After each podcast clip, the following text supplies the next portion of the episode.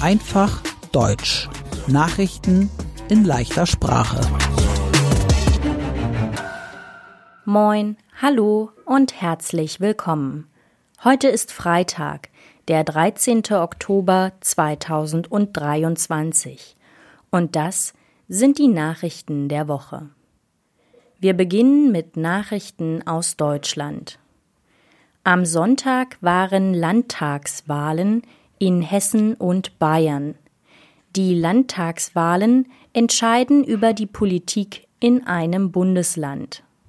In Bayern bekam die Partei CSU die meisten Stimmen. Die CSU bekam 37 Prozent der Stimmen. Der Ministerpräsident Markus Söder darf weiter politischer Chef von Bayern bleiben. Er will wieder zusammen mit der Partei Die Freien Wähler regieren. In Hessen hatte die Partei CDU mit 34,6 Prozent die meisten Stimmen. Es ist noch nicht sicher, mit welcher Partei die CDU in Hessen gemeinsam regieren will. Die Partei SPD verlor in beiden Bundesländern viele Stimmen. Die Partei AfD hatte in beiden Bundesländern ihr bisher bestes Ergebnis. Immer mehr Menschen in Deutschland wollen die AfD wählen.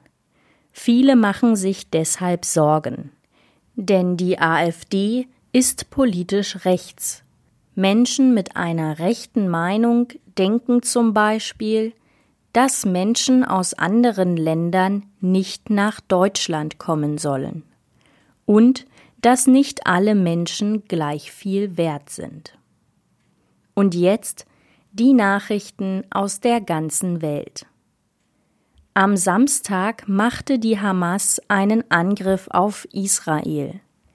Die Hamas ist eine islamistische Terrororganisation.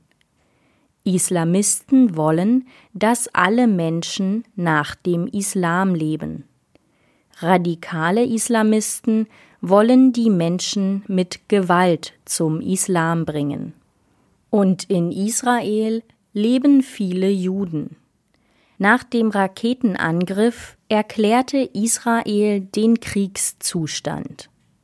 In den letzten Tagen gab es Raketenangriffe aus dem Gazastreifen, aus dem Libanon und aus Syrien. Außerdem kamen bewaffnete Menschen aus Palästina nach Israel. Nach einem Angriff auf ein Musikfestival in Israel sind mehr als 260 Festivalgäste tot. Israel macht jetzt Angriffe auf den Libanon und auf den Gazastreifen. Und Israel gibt dem Gazastreifen keinen Strom, kein Wasser und keine Lebensmittel mehr. Im Gazastreifen sind viele Menschen der Hamas. Es gibt schon jetzt mehr als 1200 Tote auf beiden Seiten. Seit Donnerstag bringen Flugzeuge Deutsche aus dem Land nach München und Frankfurt. Die Hamas will heute am Freitag Aktionen gegen Juden machen, auch in Deutschland. Die Polizei schützt jüdische Gebäude jetzt besonders. Auch im Ukraine-Krieg gab es in dieser Woche Raketenangriffe. Russland griff die Hafenstadt Odessa mit Raketen an. Vier Menschen sind verletzt. Der ukrainische Präsident Volodymyr Zelensky will Taurus-Marschflugkörper von Deutschland. Marschflugkörper sind so etwas Ähnliches wie Raketen. Es sind Waffen, die fliegen. Die Waffen sollen der Ukraine im Krieg gegen Russland helfen. Aber Deutschland will der Ukraine erstmal keine Marschflugkörper geben. In Afghanistan gab es in der letzten Woche schwere Erdbeben. Die Erdbeben waren an der Grenze zwischen Afghanistan und Iran. Es gibt tausende Tote.